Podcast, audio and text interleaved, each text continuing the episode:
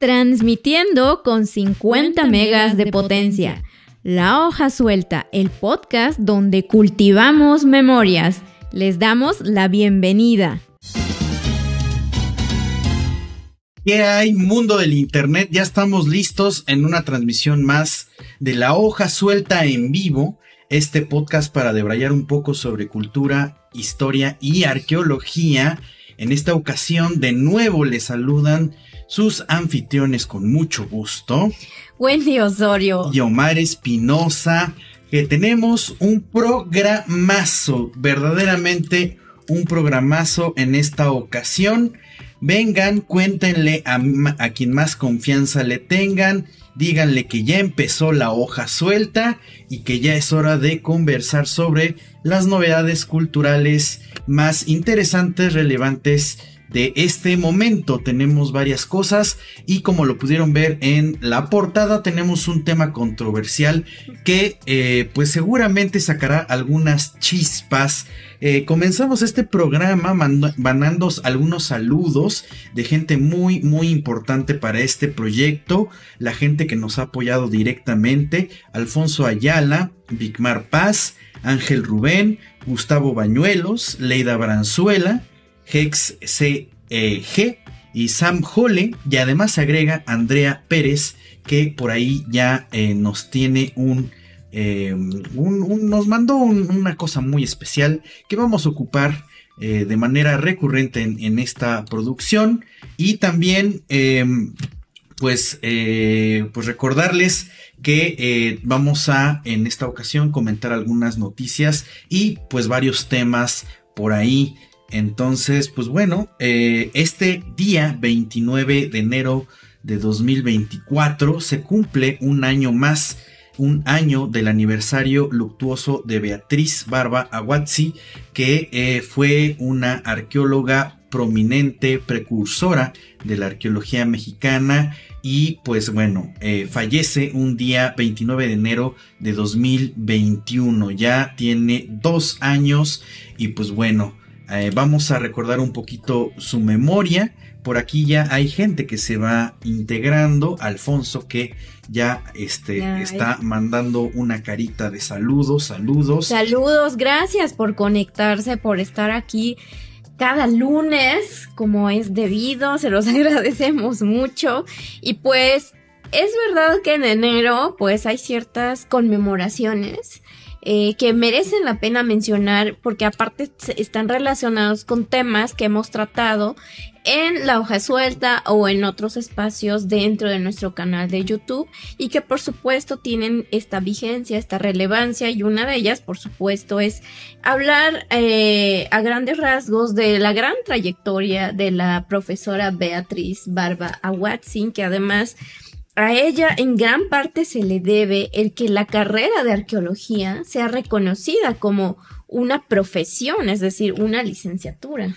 Es correctísimo y además también tenemos gente que nos está acompañando en Instagram, que ya transmitimos ahí también directamente, Aniseibo, Gustavo Carrillo, Adid, Adid Amador que estuvo la semana pasada aquí en este espacio, Marco San, Alfonso Chávez, Hilda SP3, Pampana y Marcela Jase. Jase, mm, muy bien. Ok, y pues sí, efectivamente, eh, la figura de la arqueóloga Beatriz, arqueóloga y antropóloga Beatriz Barba Aguatzin es muy importante para la arqueología mexicana. El día de hoy, justamente este mismo día 29 de enero, eh, se cumplen dos años de su aniversario luctuoso y quisimos comenzar este programa rindiéndole un tributo, un homenaje para, eh, pues, hablar de su figura y de su importancia. Que por cierto, ya me estoy pasando aquí porque estamos hablando de la nota. Entramos directamente a la, a la, a la información, eh, pero tenemos, tenemos aquí algunas imágenes para que la acompañen esta, esta información. Eh, vénganse a YouTube para quienes nos estén escuchando en plataformas de podcast, Spotify, Apple Podcast, Amazon Music. Bueno, también tenemos por aquí algunas imágenes en YouTube. Esta fotografía es justamente de Beatriz Barba, que eh, eh, pues eh, resalta su figura por justamente lo que comentabas, Wendy, sin la lucha social que hizo de manera conjunta con otra figura importante en la arqueología mexicana, Julio César Olivé, la arqueología no sería considerada como una carrera profesional. Antes nada más era pues una especie de diplomado, un curso, pero eh, la lucha de Beatriz Barba junto con Julio César Olivé y mucho más de la parte de, de Beatriz, pues dotó a la arqueología mexicana para que quien estudiaba esta carrera pues fuera justamente eso, una carrera con título y con cédula profesional. Claro que en México pues ya tiene una historia, existen al día de hoy eh, un promedio de 10 universidades que ofertan esta carrera a un nivel licenciatura, hay también posgrados y especialidades, pero yo creo que es importante resaltar eh, el hecho de que en México hace ya varias décadas que se ejerce arqueología, es decir, se interviene este patrimonio arqueológico histórico, pero bajo ciertas normas establecidas que eh, pues nos informan de ciertos requisitos y uno de ellos que es sin discusión alguna es que solo puede ser ejercida por eh, gente titulada en arqueología en alguna de las universidades eh, pues que estén reconocidas ante la Secretaría de Educación Pública. Y bueno, esto lo traigo a colación porque tiene que ver con uno de los temas que vamos a hablarles acerca de hacer arqueología, pero no bajo estos requisitos ni estos para. Más bien, podríamos empezar a corregir la planilla de ciertos medios en redes sociales y en el Internet, que eso no es arqueología. Pero bueno, vamos a a, cerrar el tema de Beatriz, porque ustedes han de saber que también es muy importante porque el actual Museo Nacional de las, Culturas del Mundo se debe a esta, em, a esta arqueóloga antropóloga, ya que se le considera como fundadora de este museo que tiene colecciones de del mundo aquí en México y que eh, habla también de la diplomacia cultural que ha tenido México ante otros países, principalmente China. Esta foto particularmente que estamos viendo en pantalla, en pantalla tiene que ver con una eh, inauguración de una exposición de eh, piezas chinas que vinieron aquí al Museo Nacional de las Culturas, que actualmente está en la calle de Moneda, atrás del Palacio Nacional. Claro, yo creo que es, hay que reconocer toda esta labor de gestión en este tipo de intercambio cultural por el cual la profesora Beatriz Barba abogaba mucho, porque por otro lado, en gran parte de su trabajo es también se dio en las aulas eh, sobre todo en la Escuela Nacional de Antropología. Y pues, por supuesto que eh, su, su perfil de docente se conforma pues por seminarios, cursos eh, diversos, pero que también abarcaban pues temáticas que para esta época, los 60, 70, 80, pues no estaban siendo como principales, ¿no? Dentro de los temas en investigación y en enseñanza tampoco. Ella, por ejemplo, su tesis la hizo sobre eh, el sitio de Tlapacoya, investigó las figurillas y pues hizo grandes aportaciones respecto a, respecto a este sitio preclásico que lamentablemente pues ya no existe. Bueno, existe pero en un en un pedacito nada más. La triste historia de... sí, ya, hablamos un poquito en otro programa. Sí, y además, ella, eh, además de ser antropóloga y arqueóloga, ella era profesora. Sí, estudió originalmente. Tiene una formación pedagógica, claro.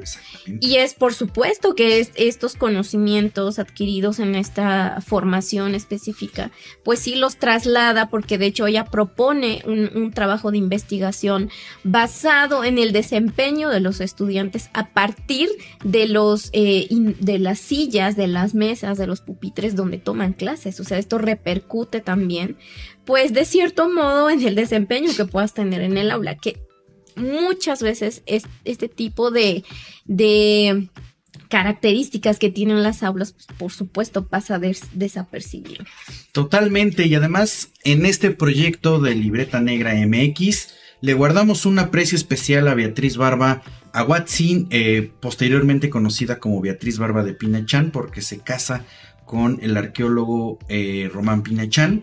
Pero eh, le, guardamos un, un, aprecio especial porque particularmente ella sí fue mi maestra.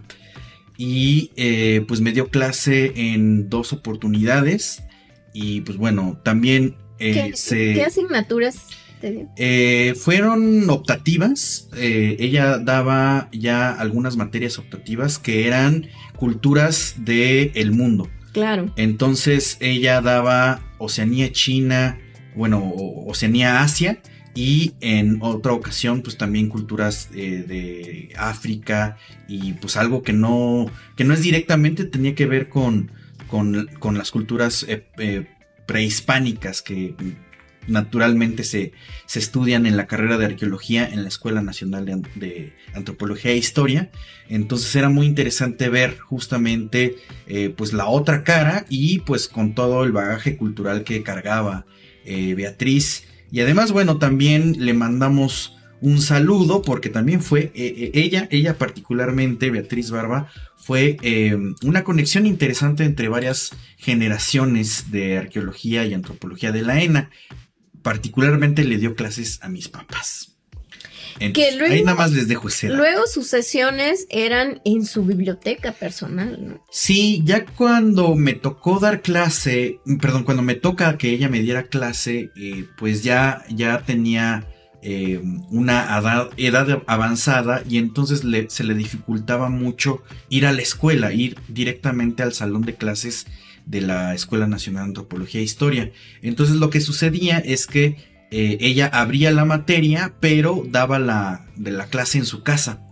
Y entonces tú tenías que ir a su casa y te recibía pues básicamente en la parte de su de su de su, de su cuarto de estudio y pues tenía una gran biblioteca. La, la, verdad es que esa casa más, más que una casa era una biblioteca y pues bueno, ahí sin duda hay un chorro de, de historias de gente como yo, como mis papás, que estudiaron con ella y que les dio clases, pues básicamente desde, desde, desde finales de los ochentas, yo creo.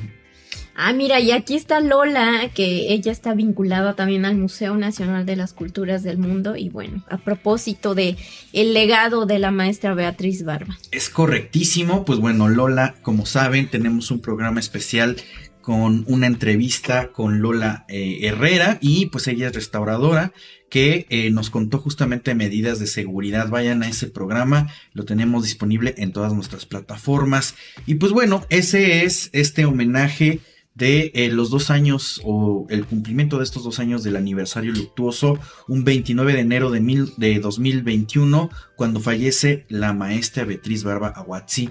Entonces, bueno, la seguiremos recordando porque su legado es muy importante, aunque sin duda esta lucha, eh, pues para que la arqueología se convierta en una profesión, en una carrera, em, en una carrera oficial con cédula de título y demás, eh, se cumplió pero actualmente las condiciones de arqueología en México tienen tiene bastantes pendientes. Entonces seguiremos, seguiremos recordándola porque la lucha sigue totalmente viva. Y bueno, eh, pues si quieren conocer un poco más del trasfondo de su vida, recuerden que tenemos la serie Voces Arqueológicas, donde mencionamos la vida de la vida y obra de grandes arqueólogas aquí en México. acabamos de estrenar un, episodio de Voces Arqueológicas. Por supuesto, con una de las figuras más reconocidas en cuanto a sus aportaciones desde la historia del arte, al abordar, por supuesto, eh, estas expresiones artísticas de las culturas del México antiguo, por no decir prehispánicas, ¿no? Aquí hay que tomamos con pinzas ciertos términos, pero bueno, eh, fue pionera en introducir ciertas metodologías de estudio para abordar pues esta, esta materialidad que pues concierne a simbolismos, expresiones, cosmovisiones de diferentes pueblos como mayas, teotihuacanos, eh, los mismos mexicas, culturas del occidente, que luego es un área cultural que pocas veces se le da la importancia eh, científica e histórica dentro de los estudios antropológicos o históricos. Y bueno, ella eh, abordó de manera eh, holística, por así decir, esta área, entre comillas, Mesoamérica, precisamente para dar cuenta de que hay una, pluralidad en, dentro de estos en estos pueblos que quizá compartieron momentos y espacios, pero que sus formas de ver el mundo, su paso por el mundo, eran diversas y esto se manifiesta en su arte. Y bueno, ¿de quién estamos hablando para recalcar nada la figura? Más y nada menos que de la maestra, la historiadora del arte, Beatriz Ramírez de la Fuente. Así es, y nos pasamos ahora sí que de una Beatriz a otra Beatriz, porque eh, el Colegio Nacional anda eh, con traje de gala, porque justamente por motivo primero de los 80 eh, años o el, aniversario 80 de la fundación del Colegio Nacional y además del próximo aniversario eh, del natalicio de Beatriz Ramírez de la Fuente, ahorita les contamos eso, eh, está lanzando una convocatoria a un concurso de ensayo sobre historia del arte. A mí me parece muy interesante. Les voy a leer un poco los puntos de la convocatoria porque pues creo que es necesario hablar de historia del arte y además con este enfoque de este concurso que se está dando desde el Colegio Nacional, que dicho sea de paso lo tiene pendiente, ¿eh? porque así como que digas colegiadas no hay tantas. De hecho, la profesora Beatriz Ramírez de la Fuente fue la primera mujer en incorporarse a este listado de colegiados, pero esto pasó hasta 1985. O sea, por ahí de que se funda el colegio, sí llevó un proceso largo al decidir incorporar estas figuras a su listado, que han ido incorporándose más, por supuesto, pero desde mi perspectiva, como que se tomó su tiempo, vamos a decirle así, pero bueno, ahí está, eh, fue una forma también de reconocer la trayectoria y las aportaciones históricas y científicas de eh, la doctora Beatriz Ramírez de la Fuente. Bueno, más que merecido seguramente. Por acá, María Soledad Castro nos escribe desde Facebook y nos dice profesión apasionante, maravillosa crítica y con múltiples perspectivas. Pues sí, efectivamente las ciencias sociales tienen un montón de cosas bien interesantes. En este caso hablamos eh, desde dos o mejor dicho, desde cuatro ojos arqueológicos, pero eh, pues de repente tenemos muchos puntos de coincidencia, en este caso con Beatriz Ramírez de la Fuente, y les reiteramos los datos de esta convocatoria del concurso de ensayo sobre historia del, arte del Colegio Nacional. La convocatoria está dirigida a mujeres mexicanas a partir de los 18 años de edad y tiene un premio eh, monetario o un estímulo eh, económico y además de la publicación de el ensayo ganador o de los ensayos ganadores en este caso porque van a ser tres lugares principales. Y eh, pues bueno la idea es que se genere una reflexión respecto al quehacer de la historia del arte y particularmente de las culturas prehispánicas desde el Colegio Nacional en este caso para que eh, se puedan integrar al concurso. Es eh, lo pueden hacer de manera individual o colectiva máximo dos ensayistas y deben de ser trabajos inéditos originales que no estén publicados o que no hayan sido publicados previamente. Y eh, pues lo interesante es que van a poder eh, concursar pues por un premio económico bastante interesante porque el primer lugar se va a ganar 30 mil pesos y la publicación para que puedan postular su trabajo. Ojo, anoten aquí, saquen pluma y lápiz y hojita, la hoja suelta. Eh, vayan al correo contacto arroba colnal.mx y tienen hasta el próximo viernes 8 de marzo de 2024 en punto de las 23.59 horas del día para que entreguen su ensayo, eh, para que pueda entrar directamente a esta, este concurso. Ah, corrijo, el primer lugar se gana 50 mil pesos, el segundo 30 y el tercer lugar 20 mil pesos. Entonces ya saben, contacto arroba colnal.mx para postular vía correo electrónico hasta el próximo viernes 8 de marzo 2024. Tienen oportunidad. El tema es historia del arte y por supuesto la situación de la protección del patrimonio cultural y el arte del México antiguo. Entonces hay una serie de temas. Eh, hemos estado compartiendo esta convocatoria en nuestras redes sociales, así que estén pendientes y si se quieren enterar mucho más del tema, consulten las bases directamente en, en www.colnal.mx. Entonces ahí está, bien interesante, eh, pues empezar este programa con eh, un, un homenaje a dos grandes mujeres, dos grandes especialistas en el México antiguo, una desde la parte arqueológica antropológica y eh, los otros ojos desde la historia del arte. Por supuesto, es una forma también de darle valor a las aportaciones que hicieron cada una de estas investigadoras, porque dicho sea de paso, muchas de sus propuestas siguen vigentes y, son la base de investigaciones que se hacen en arqueología o en, o en su caso la historia del arte. Y bueno, es un tema que hace falta mucho explorar, hace hacen falta muchas preguntas que contestar, pero bueno, yo creo que es muy... Eh, necesario también homenajear ¿no? estas trayectorias y estas aportaciones. Y además también vamos a estar de, eh, galardón porque eh, Beatriz Ramírez de la Fuente próximamente será su eh, fecha de natalicio, ¿no es así? Así es, es que en febrero, fíjate que... Mm, ¿Qué tiene febrero? Febrero tiene algo especial, sin duda, es mi mes favorito del año. Ya ustedes se enterarán por qué. Sí, pero la maestra que ahorita vamos a hablarles también, Eulalia Guzmán, una figura histórica dentro de la arqueología mexicana. También eh, su natalicio se conmemora en febrero.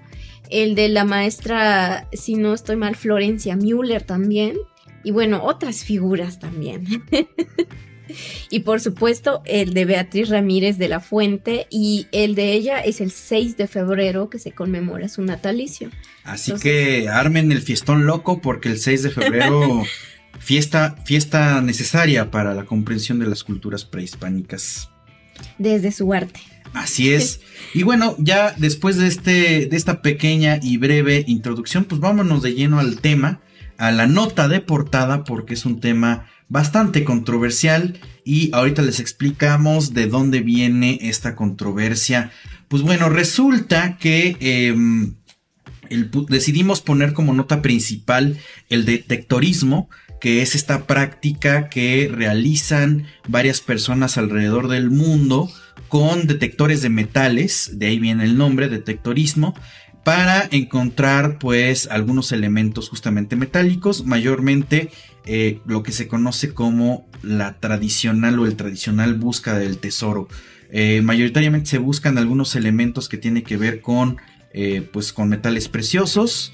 Y pues hace, hace un año, justamente en la fecha 21 de enero de 2023, se publica en el portal digital Shataka que es un portal español, una nota que habla justamente del detectorismo y de, una, de un youtuber que eh, pues menciona que comienza a hacer esta búsqueda de elementos en España y que comienza a hacerlo como un hobby, pero que eh, se fue formalizando fue compartiendo videos en YouTube hasta que se hizo muy grande y ahora tiene millones, millones de suscriptores directamente en YouTube.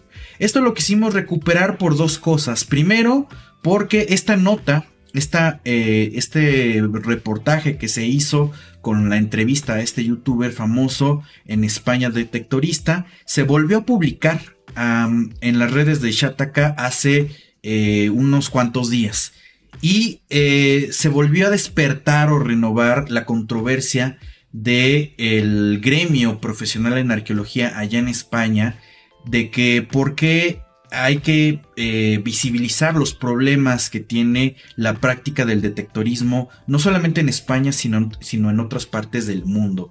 Y la segunda razón justamente tiene que ver con esta sección de que el detectorismo no solamente se practica en España. Aquí en México también tenemos una, una nutrida comunidad de gente que eh, se dedica a la búsqueda de elementos en el subsuelo. Y pues bueno, si están viendo estas imágenes en pantalla, se tomaron directamente de capturas de pantalla que muestra YouTube cuando uno pone detectorismo o que de repente salen ahí. Entonces, ¿cuál es el problema? ¿Cuál es la controversia? Porque de repente vemos estos videos y sin duda son muy asombrosos, son bastante impactantes de que pues la gente va buscando, de repente empieza a pitar esta máquina detectora de, eh, metales y efectivamente la gente empieza a eh, excavar y a buscar elementos y los saca o, o, encuentra o busca justamente, es como esa emoción de de, ver qué vas a encontrar y pues puede encontrar desde una moneda hasta elementos mucho más eh, complejos. Entonces, ¿cuál es el problema? El problema es que esta es una práctica de afición, es decir, es una búsqueda que no está regulada, no solamente en México, sino en diferentes partes del mundo. Y eh, esta búsqueda, aunque parezca inocente, eh, pues normalmente daña. Es una práctica nociva para el patrimonio cultural o lo que ahora llamamos herencias culturales. ¿Por qué?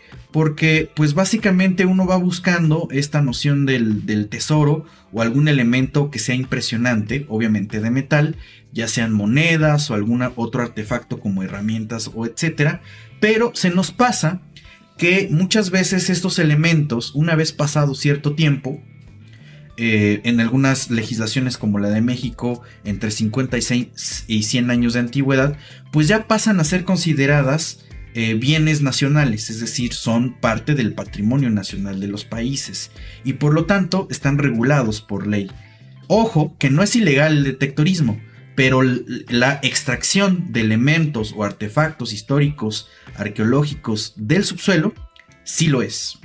Entonces ahí tenemos un problema un problema de perspectiva, un problema incluso legal y en, en, el gremio arqueológico profesional o en el gremio de personas que se dedican a la protección del patrimonio cultural o de las herencias culturales, el detectorismo tiene una muy mala opinión. Es muy mal visto porque eh, mayoritariamente se ha tenido la experiencia de búsquedas incansables por parte de estas comunidades que básicamente agujerean o pueden agujerear eh, terrenos completos en búsqueda de algún elemento que sobresalga, ya sea para su colección o para alguna otra actividad y esto destruye los contextos arqueológicos que como ya lo hemos conversado en este programa y en otros episodios de eh, la hoja suelta o de secciones de libreta negra MX pues bueno, se pierde información histórica y esa información histórica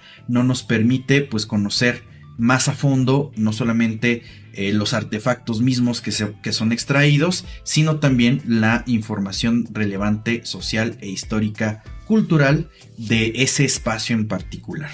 Sí, y realmente sí tiene muchas consecuencias porque eh, fomenta esta búsqueda, esta extracción eh, con fines pues de nada más de búsqueda, de comercialización también y que no tienen nada que ver con la arqueología, por supuesto, pero que sí se relacionan mucho dentro de estas redes también del tráfico de bienes culturales.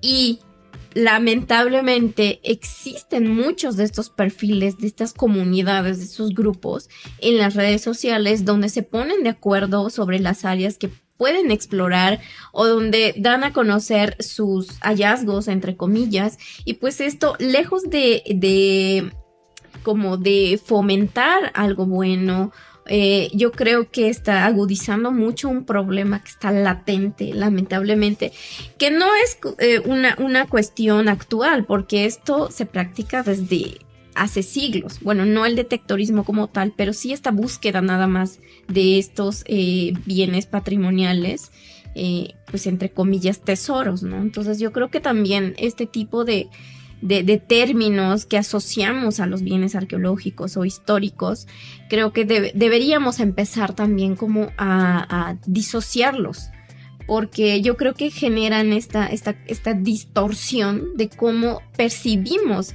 estas expresiones culturales.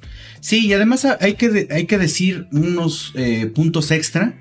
Por ejemplo, eh, tanto fue la presión mediática cuando se publicó originalmente este artículo, eh, que por cierto ya vi que lo están eh, compartiendo, ese Ayoros que anda por acá, que, lo anda compartiendo en el grupo de del Chisma Grupo, que es, es, un, es un canal de Telegram dedicado al canal de YouTube de Beca Duncan Horacio y em, Juanpi pero que eh, con, gustosamente compartimos el espacio. Ya se compartió, el, artículo se llama Me dedico a desenterrar con, con, un detector de metales y tengo más de 4 millones de seguidores en YouTube. Este, este artículo, hay que comentar, originalmente se publica como una, una entrevista íntegra a este youtuber. Sin embargo, fue tanta la presión mediática en España que se tuvo que reescribir el artículo. Entonces, si uno lee esa nota, va a ver que van, a notar que hasta abajo hay una nota que dice que el artículo fue republicado con eh, comentarios extra. Estos comentarios extra provienen de un arqueólogo español que eh, le replica o responde la entrevista que originalmente hizo el youtuber y consta de, las problemáticas que existe en la búsqueda de estos elementos pues del detectorismo.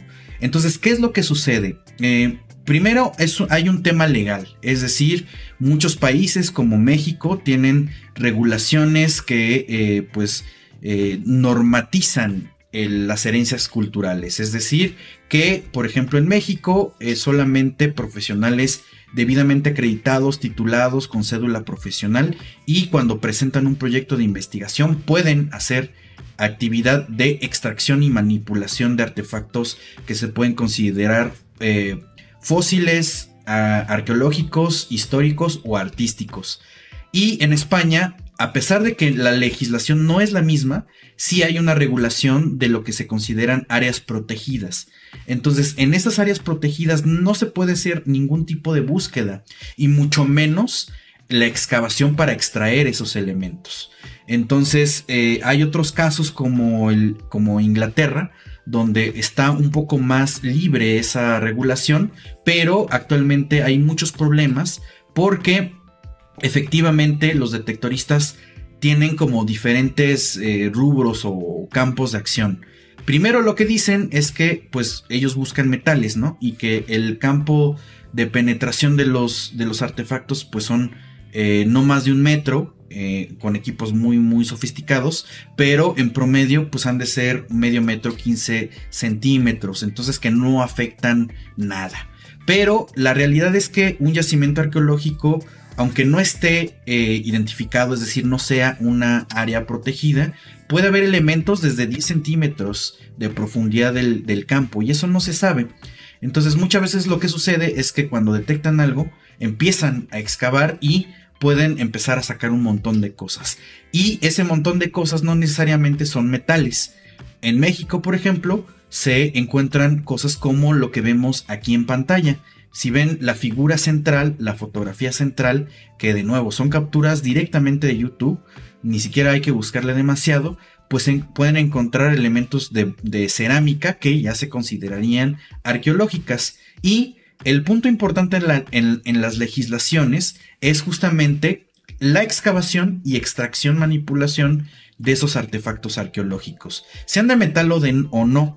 Entonces el problema es que pues ahora sí que como una escena del crimen, eh, pues mueven todo y eh, eh, pues ya se pierde esa, esa, esa forma y no hay un registro controlado como si se hace por medio de la arqueología profesional y pues bueno, eh, es un, es un meollo el, asunto de estar recogiendo piezas de esta manera. Entonces, por, por favor, amistades que están escuchando este programa, escuchas atentos de la comunidad de Libreta Negra MX, no recojan cosas del campo. Es mejor dar, eh, pues dar noticia y que vayan las, las autoridades correspondientes porque el trabajo sí es necesario. Ya, ya bueno, ¿y cuál es el problema aquí? Eh, o cuál es la sucesión de problemas aquí, pues que eh, hay un impacto mediático, es decir, esta noticia o esta nota entrevista que se hace en este portal digital empezó a despertar muchas alarmas de autoridades competentes en materia de patrimonio cultural y pues bueno, empezaron a observar que efectivamente hay muchos daños al patrimonio, hay muchos ejemplos y eh, pues eh, resulta que sí se tiene que eh, dar una supervisión adecuada. Por ejemplo, algunos de los elementos que mencionan las personas que se dedican al detectorismo es que si encuentran algún elemento arqueológico simplemente lo sacan y lo entregan a las autoridades. Eso no es un protocolo estándar. Sacarlo ya es implícitamente y por ley la, el tema de, em, de una acción ilegal.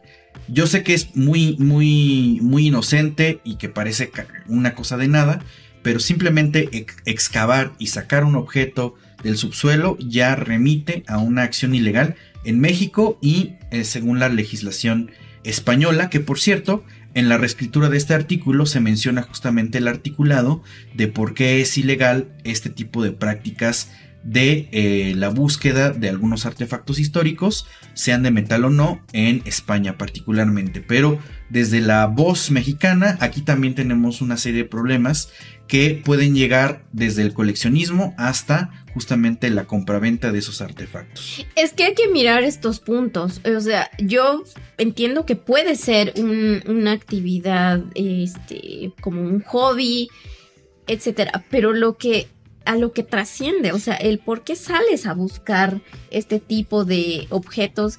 Bueno, eres un coleccionista, pero bueno, hay una línea muy delgada o luego ya no sabemos cómo se dividen estas fronteras entre los coleccionistas y los que trafican también con eh, pues, estos objetos que son hallados y bueno, otra vez volvemos a este círculo vicioso, ¿no? De la extracción ilegal de estos bienes, su comercio, luego que acaban en subastas, en fin, es un problema vigente lamentablemente y que esto sí de algún modo está relacionado. Sí, y quizá lo que más llama la atención es nuevamente el, impacto mediático.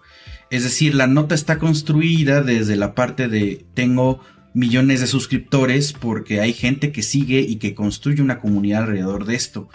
Entonces pasan varias cosas. La primera es que se va degradando justamente el ámbito académico y profesional de la arqueología en países como España o en México. Y eh, de repente vemos, vemos noticias, porque aquí en México también ha pasado, donde dice arqueólogos aficionados. Y ojo, mucho ojo, en México no pueden existir los, los arqueólogos aficionados. Esa figura es ilegal. Porque para que tú practiques arqueología en México necesitas la cédula profesional y un proyecto que te avale con un dictamen aprobado. Esto para que eh, se, se hagan o se cumplan los protocolos de protección. Es decir, no es ir a sacar piezas por sacarlas. No es la búsqueda de la pieza como un objeto completo. Se tiene que hacer una investigación muy, muy, muy minuciosa y con un protocolo a seguir. Por ejemplo, aquí Cefiros Ayoros nos está comentando, hay que organizar mejor estos grupos de detectoristas para que colaboren con el INA. Se les da el crédito de eh, encontrando piezas, un, un, rango de reconocimiento. Pero es que ahí justamente hay, una, hay, un, hay, hay un choque con la legislación. No se le podría dar ese reconocimiento porque no son figuras avaladas. Entonces, al darles un reconocimiento mediático, en este caso como esta propuesta, eh, un tanto pues semiprofesional, estás echándote encima o, estás bordeando o estás saltando tal cual una normativa. Primero de gente que sí estudia para la carrera y para, para, hacer esta, esta profesión eh, tal cual. Y segundo, eh, se, saltan normas de protección del patrimonio. Y aquí tenemos gente en esta comunidad, como Lola Herrera, que es restauradora, pues sabe que no nada más es sacar los objetos, ya lo hemos platicado aquí, eh, se sacan con un objetivo particular y hay una serie de elementos que te permite conservar mejor los, los artefactos. Entonces, normalmente si uno ve los videos de estas personas, pues sacan así a destajo, ¿no? Y eh, pues sí destruyen un gran porcentaje de los contextos y los artefactos, porque les interesa un, elemento en particular y todo lo demás lo dejan. Y entonces muchas veces ya lo, cuando un arqueólogo, una arqueóloga profesional llega a, esa área, pues se encuentra un botadero. O sea, básicamente una escena en caos y eso ya eh, demerita justamente la calidad de las investigaciones. Eh, aquí en México ya se, han, ya se han dado notas respecto a ese tipo de elementos. De hecho, justamente el año pasado yo escribí una nota en el Universal que habla del detectorismo y, las, y los problemas que conlleva justamente en, en, en, la práctica y en términos jurídicos. Entonces, chequenlo, es este, una nota de mi autoría, Omar Espinosa, directamente en Confabulario, que es el suplemento cultural del periódico Universal, donde se aborda esta nota con mucho más detalle. Y eh, también nos comenta Céfiros, hay gente que le apasiona la aventura de encontrar tesoros quieren el One Piece. Lo malo es que desconocen la ley en ese aspecto y se pueden meter en problemas. Eh, la realidad, y porque nosotros hemos monitoreado este tipo de actividades en redes sociales, sí hay una pasión justamente por este tipo de actividades. Pero también hay un gran desconocimiento de la, eh, de la normativa. Entonces, recuerden que finalmente el desconocer las leyes no exime de su cumplimiento. También hay que mencionar, y, y esto es un mensaje directo para las autoridades de cultura de este país, es que no hay una armonía entre la ley federal de monumentos y zonas arqueológicas, artísticas e históricas y otra ley muy importante que es la, eh, la ley de búsqueda de tesoros, porque sí existe en México. Es una normativa que justamente avala justamente la, práctica de buscar particularmente eh, piezas de eh, ya acuñadas de metales preciosos. Sin embargo, también hay que considerar que estos metales preciosos, pasando un cierto tiempo, de nuevo, dependiendo de, los artefactos y, considerando la ley federal de monumentos, aquí en México, pues ya se pueden, ya pasan a ser históricos y entonces tendrían que ser protegidos por ley. De hecho, hay un caso muy famoso de un galeón en Veracruz que este fue, eh, está hundido en la, en la ribera de Veracruz y eh, pues tiene o tenía cargamento de, de, de oro. Entonces varios buzos em, que, eran aficionados a la búsqueda de ciertos tesoros y que además estaban asociados con un grupo de Estados Unidos buscaron y encontraron este barco y querían hacer la explotación como se hace en Estados Unidos. En Estados Unidos sí es legal la búsqueda de tesoros y sí es legal la apropiación de los bienes arqueológicos en algunos casos, aunque también se ha comentado y se ha debatido mucho los últimos años, así que ojo, ¿eh? no es algo que se permita o que esté bien visto, pero bueno, de que es legal en Estados Unidos es legal, es decir, quien lo encuentra se lo queda. Aquí en México eso no es legal. Entonces, este barco, este barco se encontró con este con estos baúles de, algunas monedas de oro. Entraron en controversia las, parte, la parte eh, particular y el gobierno mexicano y por la, cobertura de la ley mexicana de cultura, pues eh, se tuvo que absorber o que se tuvo que, este, la parte del gobierno con el INA, pues tuvo que absorber justamente la protección de este barco y ya no hubo una explotación por parte de sus artefactos. Ah, y más comentarios. Leida, Leida Branzuela nos pregunta, ¿se ha llegado a aplicar la ley en, en algunos de estos casos? Eh, sí, en este caso la protección que se hizo de este galeón, eh, pues sí tuvo que, que sí, sí, tuvo que aplicarse y pues al final eh, se, los bienes son son de la nación, son inalienables y por lo tanto el gobierno tiene que hacer eh, pues las gestiones para protegerlo. No se puede hacer una explotación. Lo más triste del asunto es que eh, cuando uno revisa los videos de YouTube de este tipo de youtubers, de detectores de metales, eh, particularmente aquí en México, uno ve con los ojos entrenados desde la arqueología, sí ve mucha destrucción del patrimonio y también ve los problemas que conllevan porque ah, por ahí ronda algún video de, de un detectorista eh, que tal cual se etiqueta como buscador de tesoros y eh, dice es que yo no busco esto pero me lo encuentro y entonces lo saco y entonces te quedas así como de bueno pues entonces sí lo estás buscando y hay un video donde hace como una especie de reseña de la ley federal y dice eh, hay un artículo que dice eh, será sancionado toda la persona que haga este, búsquedas de o intervenga el patrimonio cultural mexicano. Y entonces esta persona dice, pues es que como yo no lo estoy buscando, pues yo, entonces a, mí no me toca esta ley. Pero pues no, en realidad es este, estos artículos hablan justamente de cuando se, se eh, excava el subsuelo mexicano y se sacan, pues ahora sí que recursos de la nación. Entonces, muy importante darle seguimiento a este tipo de expresiones que pues lamentablemente de repente tienen mucho impacto, eh, mucha gente los ve y pues que también lo sigue. Por ahí en Instagram, por ahí nos estaban comentando de que sí vamos a hablar con el youtuber en este programa que salía en portada y no. Es que en realidad aquí hay un choque de visiones, hay un choque jurídico y hay un choque que eh, tiene que ver con la protección del patrimonio y la conservación del mismo. Eh, Rivero José Miguel nos manda un saludo desde Instagram.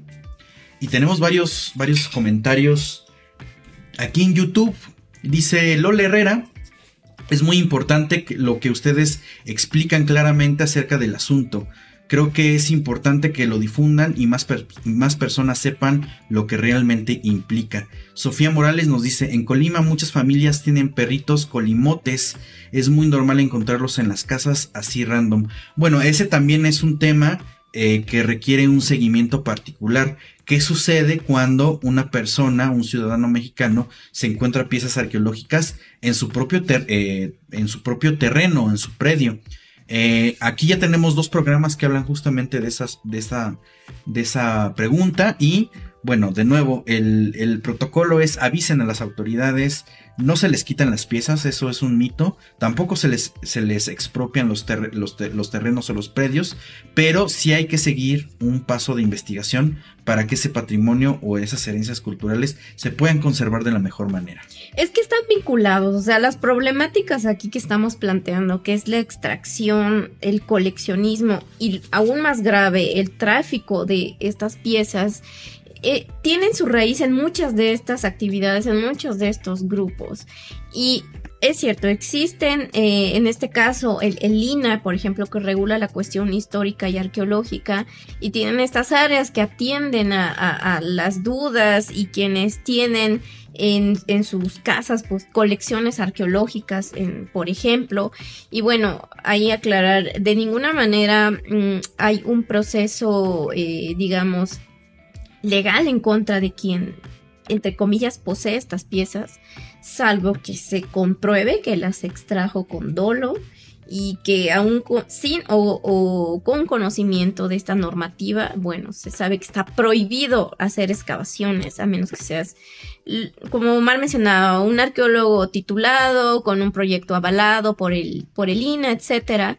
Pero eh, sí se puede llevar a cabo un proceso de registro para, ¿por qué es importante esto? Para dar cuenta de que existe esta colección arqueológica que se encuentra en tal lugar no se hacen públicos todos los datos, pero sí se da, eh, digamos, eh, conocimiento a través de este registro de que existen estas colecciones y se encuentran en tal lugar. Y que no vaya a ser que algún día las veas en una subasta. Y ahí entonces sí, eh, va, se empezarían a aplicar pues estas, estos procedimientos legales. Sí, y es que al final del día, todo esto también se mueve a través de ciertas lagunas, eh, lagunas eh, jurídicas, es decir, la realidad es esa, no hay una ley actualizada, no hay normas actualizadas o no hay nada que coordine o que regule estas actividades. Entonces, bueno, casi casi sucede como el caso de que, bueno, ya, hay, ya se hace algo cuando ya hay un problema encima, cuando ya hay una, un causal de, de destrucción o de seguimiento que este, remita a hacer acciones mucho más, mucho más este, fuertes. Eh, ahora sí que como, que como quien dice, este, una vez el niño ahogado a tapar el pozo. Entonces, pues sí, este, es un, este programa sería un llamado a la acción a las autoridades eh, competentes en tema de cultura, derechos culturales, herencias culturales, y pues básicamente la, regulación arqueológica, eh, paleontológica, artística e histórica eh, en el caso de los artefactos para que echen un ojo a estas situaciones porque sí hay, mucha, este, muchas acciones que podríamos considerar pues ya eh, técnicamente ilegales, de destrucción, y bueno, de repente, aunque la, la, expresión o la cobertura mediática sea muy grande, eh, pues no pasa nada. Y entonces ahí tenemos varios problemas que atender. Eh, nos dice, es que si no se organiza algo, de todos modos lo harán. Es mejor regularlo, tendrán que eh, tener un padrino arqueológico o convertirlo, convertirlos en arqueólogos a todos. Tema complejo. Pues mira, no estoy seguro de que todo mundo se convierta en arqueólogo, porque al final del día sí es una profesión. Digo, mucho de eso hemos estado luchando, ya lo mencionamos con la figura de Beatriz Barba. Y pues lo que sí es qué acciones se van a tomar. En este caso, pues bueno, nada más en, en, Libreta Negra MX lo, lo, estamos comentando, pero sí es necesario que las autoridades o las personas que están en lugares de o en posiciones de toma de decisión tome cartas en el asunto. Es que yo creo que hace falta fortalecer estas campañas también para dar a conocer, es cierto, las normativas que existen respecto a las regulaciones del patrimonio arqueológico e histórico. Bueno, por ahí también el artístico, por supuesto, pero yo creo que hace falta atacar ese frente, porque existen estas regulaciones, estas normativas, eh, pero sí hay como muchas barreras entre quienes las conocen porque trabajan en estas áreas y a quienes directamente les puede afectar la extracción de o quienes están directamente involucrados en estos grupos. Yo creo que sí es válido, es muy importante y necesario insistir en que se tiene que trabajar en conjunto con las comunidades donde se estén llevando a cabo los proyectos arqueológicos, los proyectos de investigación histórica o antropológica, pero pues también eh, siempre eh, informar que existen estas, eh, estas normativas y que proceden de esta forma, porque realmente sí hay como mucha desinformación respecto a cómo se regula, por ejemplo, la colección de los particulares. Entonces yo creo que eh, sí existen campañas, por ejemplo, muchas derivadas eh, de, estos hechos, ¿no? Lamentablemente, como las subastas de mi patrimonio no se vende. Pero también eh, creo que lanzaron una que se llama Todos contra el saqueo. No, no, no. No, esa es nuestra. Les estoy inventando. el hashtag Todos contra el saqueo ecológico es una campaña de Libreta Negra MX. Entonces, si les interesa el tema, utilicen en redes sociales Todos contra el saqueo arqueológico. Y bueno, eh, desde la campaña gubernamental está mi patrimonio no se vende, pero eh, siendo muy francos, y esta es una posición totalmente personal, me parece que de repente el instituto o los institutos que se dedican a la protección de las herencias culturales en México están un tanto desconectadas de la realidad y de repente, aunque sepan, porque sabemos que hay gente que eh, checa este tipo de cosas y que anda pues pues haciendo supervisiones en redes sociales o en otro tipo de acciones, eh, pues de repente no llegan, o sea, sí hay un hay una desconexión, no desconocimiento, una desconexión de las acciones tangibles que se pueden hacer para que esto se, se, pueda compensar o que se, o que se pueda evitar a la, la, la, forma en que se tiene que trabajar. Entonces esta desconexión tiene que ver mucho con la comunicación, es decir, campañas permanentes para que la gente que no está involucrada en las herencias culturales conozcan las normativas. Eh, hay mucho desconocimiento de la ley, mucha gente no sabe que existe la ley federal de monumentos y zonas arqueológicas, artísticas e históricas, no sabe que eh, en México la arqueología es una profesión que eh, se tiene que hacer, que se tiene que estudiar, que debe, debe tener una cédula profesional. Es básicamente equivalente a el trabajo de, de medicina. Si tú no eres un médico eh, con cédula profesional, no puedes ejercer. Y así está estipulado en México. Entonces no hay arqueólogos eh, eh, aficionados en México. Mucha gente que sube sus videos de detectoristas en YouTube y se hacen llamar arqueólogos aficionados o las coberturas mediáticas con entrevistas que se llaman o que llaman a estas personas arqueólogos aficionados están cayendo en un error y son cómplices de una serie de acciones ilegales. Y por eso queremos resaltar esta nota, porque necesitamos conocer más y pues eh, atender los problemas, que bueno, hay muchos problemas, muchos, muchos, muchos más grandes, pero si no los hablamos, si no los comentamos, pues nunca vamos a generar las soluciones de manera individual, conjunta, colectiva. Sí, yo creo que es importante plantearlo desde esto. ¿Por qué representa un problema?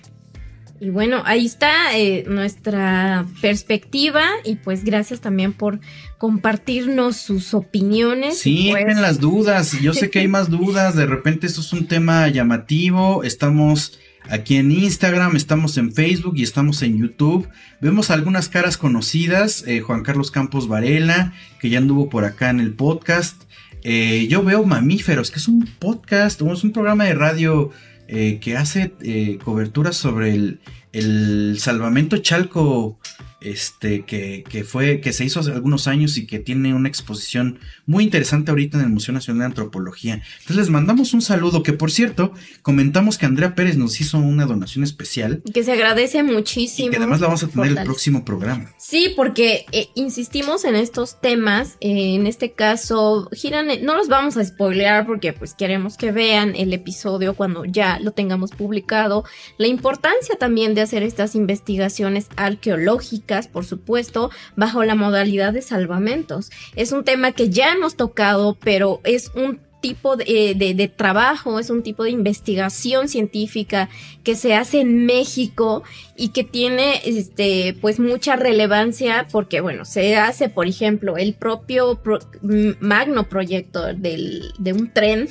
que no vamos a decir eh, pues se hizo bajo la modalidad de, de, esta, de este tipo de investigación arqueológica. Entonces ahí les vamos a tener pues la experiencia que nos van a compartir eh, nuestras colegas arqueólogas.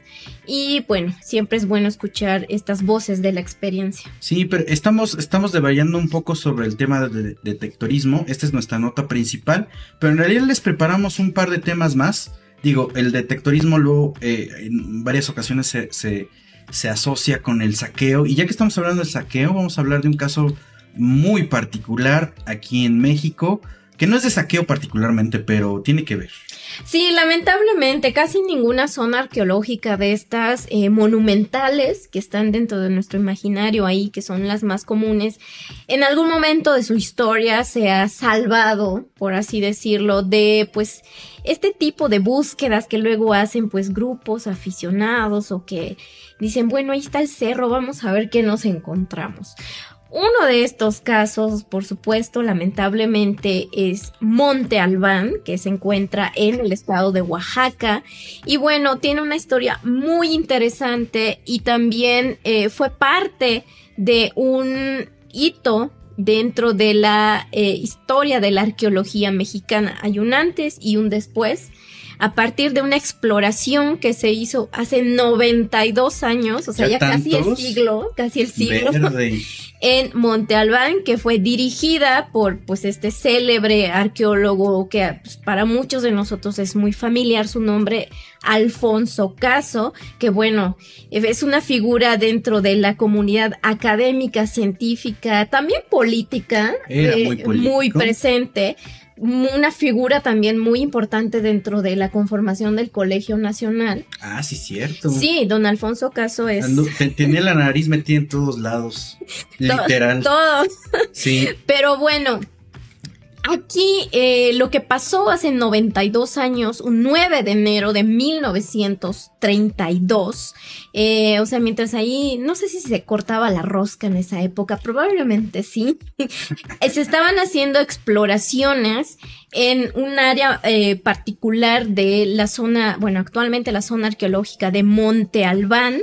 Eh, y estas exploraciones pues se hacían durante todo el día y toda la noche. O sea, es muy probable que su Día de Reyes la hayan pasado excavando y explorando esta área donde se da el hallazgo el 9 de enero de la tumba 7, que es muy emblemática por ciertos objetos asociados que se encontraron y que bueno, han sido como parte eh, emblemática eh, de, la arqueología mexicana. De hecho, en su momento se equiparó con el hallazgo que se había hecho 10 años atrás en Egipto de la tumba de Tutankamón, que fue en 1922. Y bueno, por supuesto, México no se iba a quedar atrás.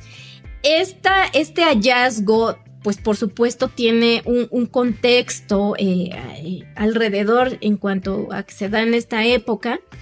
Y bueno, pues también tiene ahí al ser una noticia internacional, o sea, los periódicos y los titulares voltearon a ver a México y particularmente a esta parte eh, del país y a la cultura zapoteca y mixteca, por supuesto. Y bueno, hay ciertos detalles que tal vez no, de los cuales no tenemos como cierta información y que por lo tanto a veces nos hacen dar por hecho ciertas cosas, que se hizo el hallazgo, que fue tan importante. Don Alfonso Caso pues insiste con quienes tenía que insistir, entre ellos el mismo presidente Lázaro Cárdenas del Río, para que se funde siete años más tarde un Instituto Nacional de Antropología e Historia que garantice la investigación, la conservación y la difusión de estas investigaciones. Pero bueno, pero vamos por partes. pero es que está bien interesante el caso porque estas investigaciones del proyecto de Monte Albán de Alfonso Caso inician porque hay varias em, denuncias de saqueo en, el sitio. Claro, o sea, la, la zona de Monte Albán, como ustedes, bueno, pues está, está en un cerro eh, y tiene pues estas mesetas eh, artificiales, pero eh, son visibles siempre han sido visibles desde que habitan, este, desde que se abandona el sitio y en fin, no se va modificando a través de los siglos, pero siempre para las comunidades que vivían incluso en, en el siglo XVIII, XIX, entrando el XX, pues sabían, ¿no? Este, que existían pues ciertas estructuras, de vez en cuando pues se iban ahí a ver qué encontraban. De hecho, hay un historial de estos exploradores, de quienes hacían visitas guiadas, pero que también decían, bueno, vamos a hacer la visita guiada, pero también vamos a ver qué, qué recolectamos para nuestra colección. De hecho, hay cosas documentadas y bueno, entonces, ojo con este detalle porque fue a partir de esto que se empieza a cuestionar la veracidad del hallazgo de esta tumba y por supuesto la suntuosa ofrenda que encontraron que estaba conformada por más de 500 objetos. Objetos de oro, de plata, de obsidiana, de cerámica, de jade, eh, perdón, este, de turquesa, de concha y restos óseos humanos y también no humanos. Bueno, como dicen los antropólogos físicos, restos eh, óseos animal humano y animal no humano.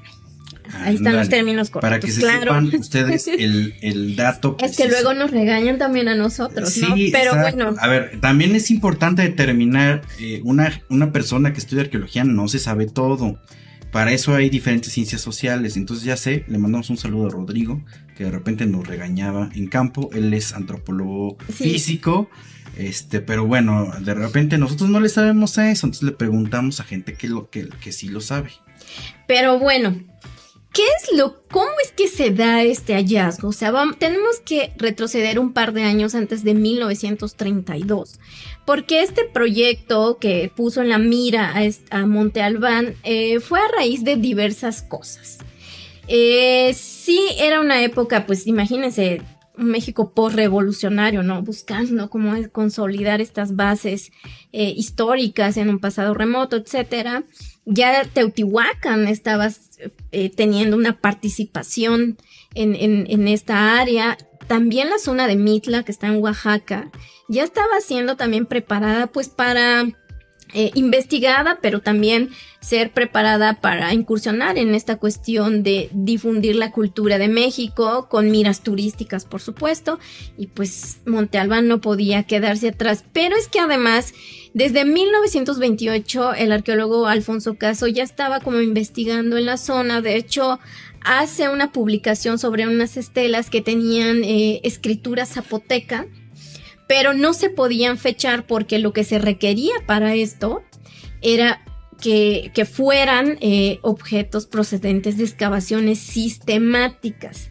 Ojo con eso, porque esto quiere decir que muchas de las eh, de los objetos que tal vez llegaban a manos de los arqueólogos, pues no provenían de excavaciones controladas. Recordemos que para esta época se estaba consolidando la arqueología como una ciencia y bueno, es cuando surge la ENA, por supuesto, la Escuela Nacional de Antropología, pero bueno, no vamos a debrayar en eso. Y entonces dicen, bueno, vamos a hacer una excavación sistemática y la vamos a hacer en Monte Albán. Pero sabes que para esto se necesitan muchos recursos humanos y por supuesto económicos. Entonces, don Alfonso, por eso yo recalqué el hecho de que fuera muy movido dentro de la política.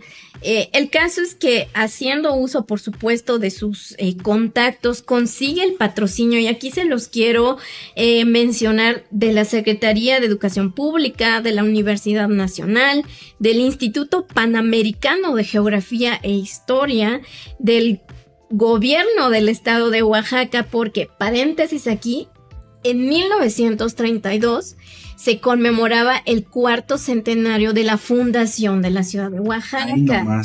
Entonces, pues había, había que buscar algo, ¿no? Que amarrara esta conmemoración. También eh, se obtuvieron fondos de los señores Morrow, del Valle, Melgar y Velázquez Uriarte. Ahí les dejo el dato. Pura alta alcurnia. y además, para este proyecto se invitó, y sí sucedió así, a la Pictures Paramount para que documentara todo el proceso de investigación en caso de que se diera un hallazgo, como vemos que sí sucedió. Entonces, nada más, ahí estaban todos los reflectores y por supuesto la National Geographic también estaba... Patrocinan los National Geographic.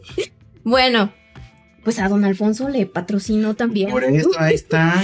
Su proyecto. Bueno, el caso. ¿Qué, sería del alcance de libreta negra MX? No, mira, pero hablando de patrocinadores, por supuesto que ellos esperan resultados de esta envergadura. Entonces, por ahí se comenta que había mucha presión antes de que se diera este, este hallazgo, porque pues realmente sí estaban eh, reportando pues hallazgo de ciertos objetos, etcétera, pero nada más allá de lo que ya se conocía en ese momento. Entonces por ahí decían, oiga, don Alfonso, pues casi casi no, nos prometió como algo muy grande, pero bueno. Esto hay que tomarlo con pinzas porque sucede que eh, uno de los eh, ayudantes, Juan Valenzuela, es el que se da pues a, la tarea, ¿no? De, de, también de registrar algunos de los hallazgos que se están dando, que se están dando y eh, por ahí más o menos del 7 de enero, pasando las fiestas decembrinas, le reporta a Alfonso Caso que hallaron una especie de caracol que ah, aparentemente fungió como trompeta y que es y otro tipo de artefactos. Claro que estos eran parte como de unos escombros. Por ahí luego se dice, ¿no? Que posiblemente pues hayan sido eh, los, los restos tal vez de algún saqueo, pero bueno, eso es un tema que todavía no se esclarece del todo. Y bueno, entonces ellos dicen, bueno, estos, este caracol y, otro tipo de eh, artefactos que muchos eran ornamentales, pues por supuesto dicen, estos están asociados a contextos de tumbas. Y bueno, Monte Albán hasta ese momento ya se sabía, porque sí había habido exploraciones previas de Leopoldo Batres, por ejemplo, ¿no? Pero bueno. había, pasado por, por Mitla y también tiene sus temas. Sí, es un tema muy interesante que en algún momento vamos a desglosar aquí en la hoja suelta, pero bueno. Entonces dicen, esto nos está indicando dónde tenemos que seguir la excavación, entonces vamos a vamos a excavar, vamos a, explorar la tumba número 7, porque ya tenían un registro pues controlado, ¿no? De, estas eh, estructuras y bueno, entonces empiezan ahí a, pues a, liberar, a, hacer todos los registros y las excavaciones necesarias. Y es el 9 de enero eh, de 1932 que dan con, no es la entrada de la tumba, sino que ellos pueden ingresar por la parte de arriba. Porque bueno, esta estructura era parte de una, una casa eh, habitacional, pero no era eh, cualquier casa, por supuesto, sino que pertenecía pues aparentemente a una familia importante. Bueno, el caso es que eh, ese día, cuando logran entrar a la tumba por la parte de arriba, desde ahí empiezan a ver pues que hay una presencia de varios artefactos de diferente material eh, pues cosas de oro, de concha y esto que les estamos poniendo en las imágenes son dos de los objetos asociados más emblemáticos de esta tumba 7 de Monte Albán. Uno pues es un objeto de oro, es un pectoral y la otra es un cráneo que está cubierto con un mosaico hecho de turquesas y de conchas y por ahí hay otros materiales. Ahora, ojo, ¿Qué dice don Alfonso? Bueno, son más de 500 objetos y había también pues huesos eh, humanos pues ahí depositados y dice, bueno, seguramente se trata de la tumba de alguien importante, de una persona, de que pertenece pues tal vez a un linaje ahí muy muy importante de la dinastía eh, mixteca, porque estos objetos son del estilo mixteco Pero aquí tomemos en cuenta que Monte Albán en realidad fue eh, fundada y desarrollada por la cultura zapoteca. Y para este momento eh, de ocupación mixteca aparente, pues ya había sido eh, abandonada, ¿no? Y, o sea, la cultura zapoteca ya había pasado, por así decirlo. Y entonces dijo, bueno, creo que hay dos, aquí nos están mostrando como dos ocupaciones, dos usos que tuvo este espacio. Pero bueno, ahí el, lo que le empezaron a, a, criticar y que vamos a ver en la siguiente imagen, porque por supuesto le dieron la vuelta al mundo, este tipo, esta nota, don Alfonso yo creo que se encargó de eso, ¿eh? de, Sí, bueno, si ya, ya había obtenido el favor de varios patrocinios, como bien nos dice aquí Leida, eh, estos patrocinadores particulares eh, recibirían algo a cambio de sus patrocinios, esperaban alguna pieza a cambio o demás. Pues sí, eh, normalmente cuando hay algún tipo de, de trato de este estilo, sí se establecen acuerdos. digo, evidentemente actualmente no se permite el, intercambio de piezas arqueológicas, pero eh, antes de la ley de 1972, pues digo, digamos por ahí sí salían unas que otras piezas eh, por parte de estos patrocinios, pero eh, una cosa importante es que cuando se tiene un encuentro o un hallazgo de esta magnitud, pues sí, se tiene que cacarear el huevo, básicamente. Claro, entonces noticia internacional, por supuesto, y pues hay demasiadas opiniones encontradas, algunas de ellas cuestionando la veracidad del hallazgo sabiendo todos estos antecedentes que aquí les estamos contando, pues decían, mira, pero es que también todo eso está como muy desordenado, eh, ¿no será que además, este, pues en realidad eh, es, un contexto ya alterado a manos de saqueadores? Entonces como que eh, querían ahí como cuestionar el mérito, ¿no? Realmente si esto era, era merecedor de compararse con el hallazgo de la tumba de Tutankamón. Y bueno, eh, algo que yo sí quisiera como destacar es que el, a partir de esto, la figura de Alfonso Caso va a tener un peso muy importante dentro de la institución eh, que se funda en 1939, que es el INA.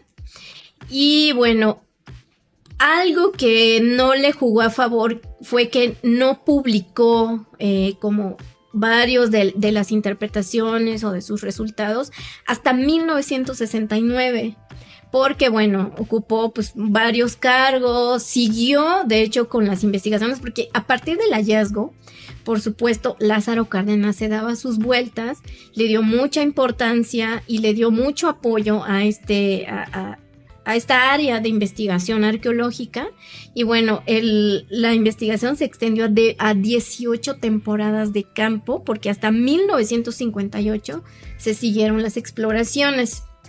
Algo muy importante. sí, es bastante tiempo. Y de hecho creo que no ha habido otro proyecto tan largo en Monte Albán por lo menos. Ah, bueno, sí, en Monte Albán al menos no.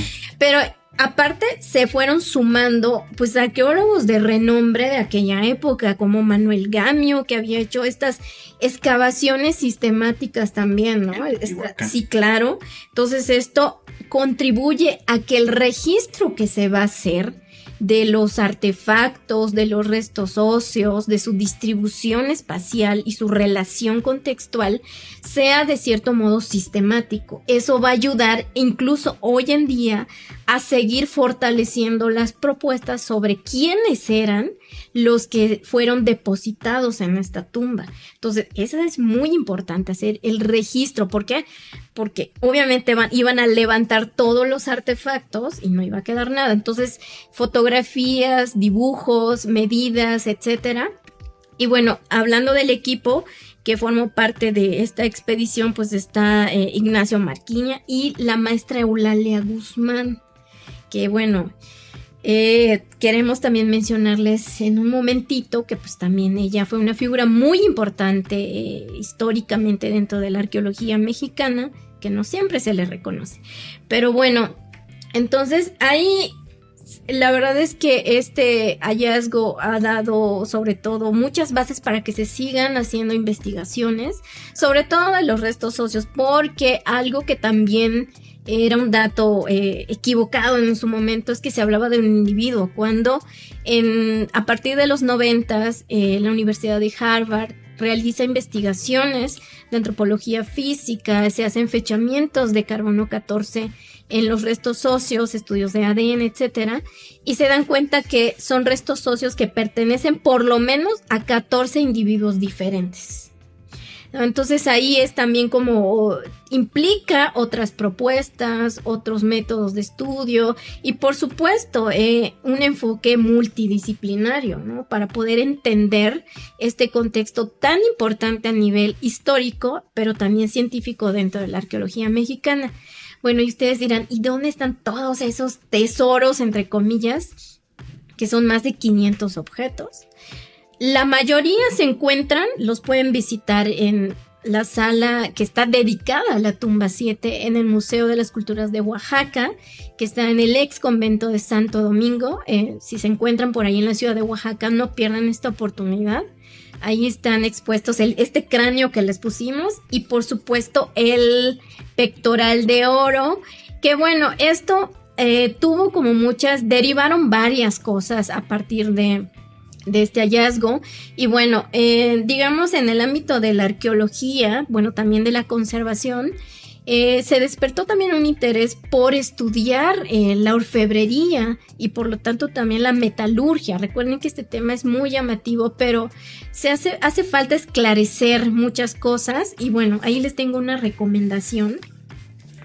Por si les interesa este tema, que es de la revista Arqueología Mexicana, que en su número 144 del año 2017 hace un especial sobre el oro en Mesoamérica y por supuesto que eh, si están presentes una muestra de estas piezas pertenecientes a la tumba 7 de Monte Albán. Aquí está. Si les interesa conocer un poco más sobre los objetos y los estudios que se le han hecho de manufactura, por ejemplo, pues aquí está esta recomendación. Ahí está, Arqueología Mexicana, patrocínanos. Así es. Y bueno, una de las cosas que ya les hemos mencionado muy importantes asociadas a este hallazgo fue la eh, conformación del Instituto Nacional de Antropología e Historia, que este año está conmemorando sus 85 años, ahí nada más.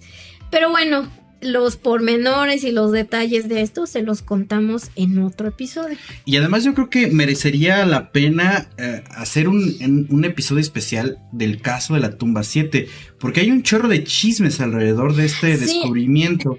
Por ahí, Alfonso Caso se ganó un némesis llamado Ramón Mena Isai, que era un investigador del Museo Nacional, porque denunciaba que Alfonso Caso había recreado la tumba y que todas las joyas que habían sacado no eran eh, auténticas. Pero ese chisme se los vamos a dejar para otra ocasión porque eh, seguimos teniendo algunas otras cosas y como bien eh, cierra la nota de la tumba 7, pues esto va a desencadenar en la generación o la, o la, la, la creación por decreto, la fundación del Instituto Nacional de Antropología e Historia, que próximamente va a cumplir 85 años también también en febrero. El 3 de febrero. Ahí está, entonces próximamente es el aniversario. Pero ya que estábamos hablando del equipo de trabajo de Monte Albán, tenemos una última nota que habla de Eulalia Guzmán Barrón. Así es, esta figura muy importante dentro de la arqueología, dentro de la historia eh, de México, porque bueno, eh, se le asocia particularmente con un hecho que, eh, que, están relacionados con el supuesto hallazgo de los restos óseos de este Tlatuani Mexica. Eh, Cuauhtémoc. Por supuesto, pero bueno, ahí se da una serie de, de disputas.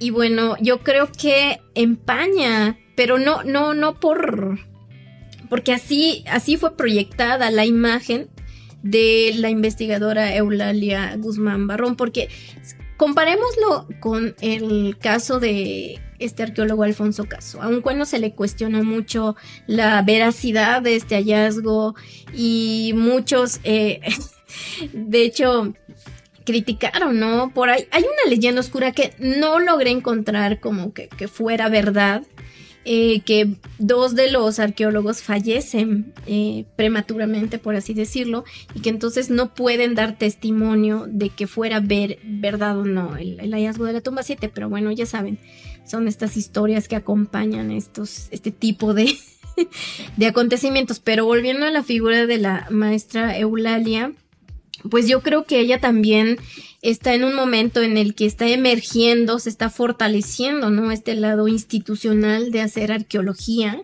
y que por supuesto siempre ha ido acompañado de ideologías y por supuesto con, un, con una cuestión política. Así es, y también hay que recordar que Eulalia Guzmán Barrón tiene un papel predominante en la recuperación, al menos eh, en copias de documentos de eh, testimoniales desde Hernán Cortés hasta los primeros eh, frailes que estuvieron aquí en el virreinato temprano. Ella fue a las bibliotecas de europeas a recuperar muchos de esos documentos y gracias a esos documentos se realiza la arqueología y la investigación histórica que ahora tenemos. Pero estamos sacando y recuperando esta figura porque también tiene ya lo dijimos al principio, ya tiene una fecha conmemorativa que se acerca, no más bien que ya pasó. Sí, que ya eh, pasó, pero no lo queríamos dejar pasar. El 1 de enero de 1985, pues ella fallece y entonces digamos que se conmemoraron sus 39 años luctuosos, entonces por supuesto, en este espacio de Libreta Negra MX hemos hecho un reconocimiento a su trayectoria en esta serie de voces arqueológicas, porque pensamos eh, y estamos de acuerdo en que es una figura muy importante por el trabajo que hizo, su contribución de, de estos estudios y bueno, también como activista. Sí, también peleó mucho por el reconocimiento de diferentes derechos, derechos laborales, eh, derechos de la mujer aquí en México. Y pues bueno, la, verdad es que también aquí somos muy fans de Eulalia Guzmán Barrón, que eh, por alguna razón, por alguna razón que hasta el momento no comprendemos, ha sido una figura eclipsada por Alfonso Caso y por esta situación de la tumba 7 de Monte Albán. Pero ese es tema para otro programa. También no nos vamos a meter en eh, controversias porque ya, ya mencionabas muchas controversias respecto al detectorismo y ya les metimos algunos, eh, algunas curiosidades de temas de la tumba 7 o incluso de... Em, pues de elementos como ha sido la profesión arqueológica aquí en México, pero eh, tenemos que ir cerrando el programa porque nos estamos extendiendo y yo sé que están todos y todas aquí eh, electrizadas por electrizados por las palabras que estamos comentando, pero también hay que ir dándole un cierre porque tenemos un par de anuncios más. Eh, Miguel Ángel Salazar Santiago dice muy interesante, muchas gracias, conectado desde Oaxaca. Entonces mira, ahí nomás, porque él sí puede visitar la, eh, los vestigios de la tumba 7 ahí en Santo Domingo. Entonces, mándanos fotos. Eh, invítanos. invítanos a Oaxaca y dice, ¿podrían hablar en algún episodio de la esparción de eh, pueblos zapotecas en el valle. Pues sí, con mucho gusto lo iremos preparando, anotamos el tema, no se nos olvida, sí lo tomamos en cuenta. Entonces ahorita anotamos el tema, la esparción de pueblos zapotecas en el valle. Por supuesto que lo vamos a abordar.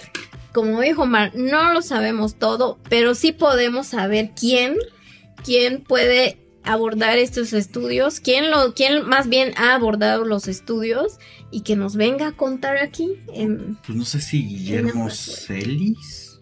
Bueno, por ahí podemos, podemos, preguntar a algunos colegas arqueólogos que trabajan en la zona de Oaxaca para que nos vengan a contar, pero sí con mucho gusto. Anemac dice, jajaja, deep fake a la antigua. Sí, y fíjate que no es el único caso de controversia de piezas falsificadas o que no son auténticas de hallazgos arqueológicas, pero eso también requiere un tema diferente.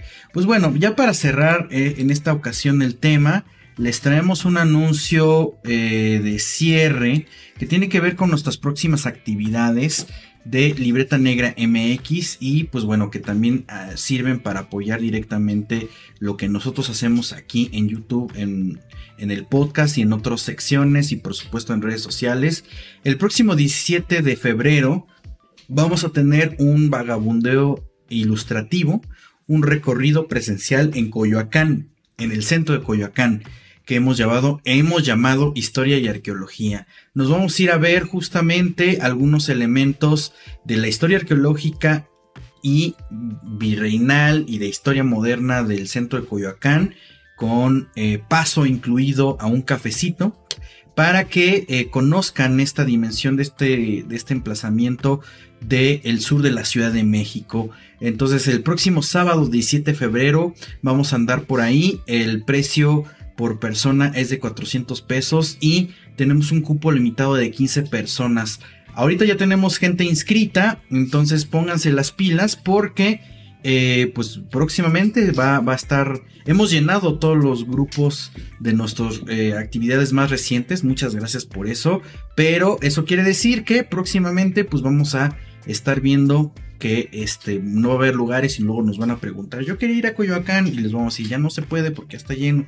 Entonces, bueno, pónganse las pilas. Recorrido Coyoacán Historia y Arqueología, sábado 17 de febrero 2024, 400 eh, pesos por persona, cupo limitado 15 personas. Todavía hay lugares. Aquí en pantalla tiene el método de pago, ah, se hace la reservación con transferencia a una cuenta Citibanamex o vía PayPal y en el concepto pónganle Coyoacán más el nombre pues bueno, su nombre, el de ustedes, y nos envían su comprobante a libreta negra mx@gmail.com y ahí con mucho gusto pues ya les confirmamos los datos de eh, este pues del recorrido, ¿no? Entonces ahí lo tienen para que no se queden. de regalo del mes del amor Exacto, y la llévense, llévense a su cita, a su cita para que bueno, a quien quieran, pues. Es un regalo de amor y de amistad, o sea, bueno, pues yo nomás decía, pero en fin. Bueno, también se vale, pero y es nuestro primer recorrido del año, entonces nos dará mucho gusto que nos acompañen y bueno, pues ahí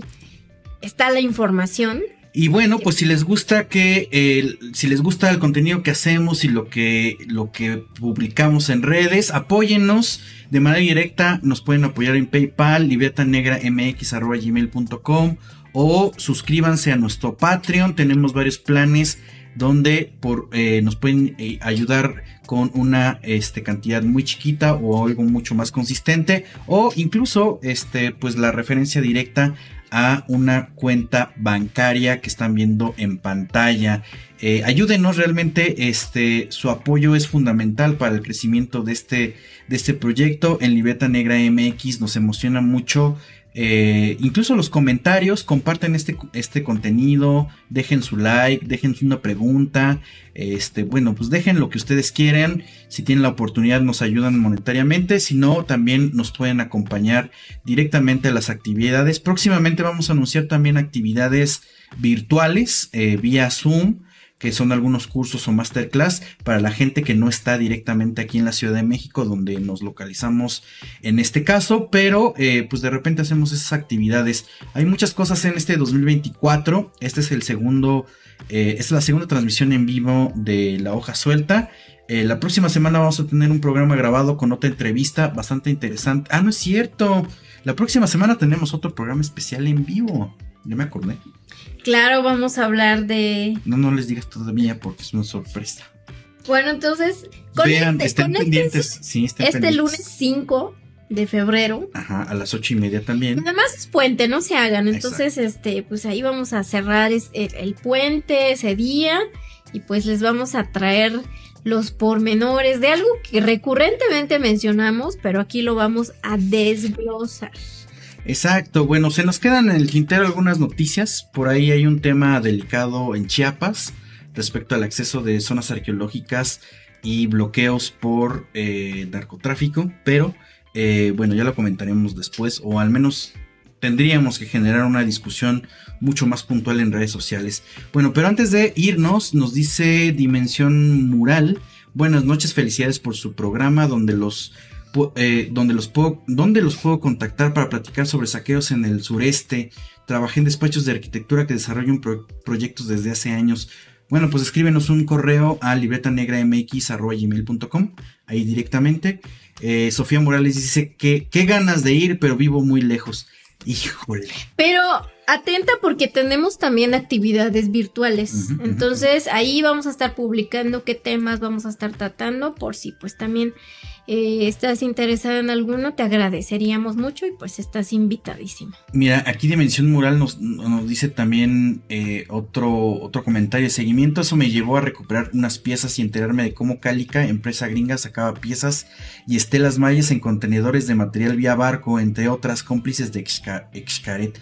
Sí, ahí hay un tema muy delicado, no, es, no sería el único caso, de hecho ya hemos hablado de saqueos arqueológicos aquí, aunque la recomendación es, eh, nosotros somos un proyecto independiente, eh, que más bien trabajamos sobre la comunicación social de la arqueología, cultura e historia, pero lo adecuado sería contacto con las eh, autoridades competentes. Hay, en este caso ya hay una, hay una unidad especial de investigación sobre las herencias culturales. Eh, ahí sería lo prudente revisar porque en realidad nosotros no podemos hacer mucho en caso de término de acción real.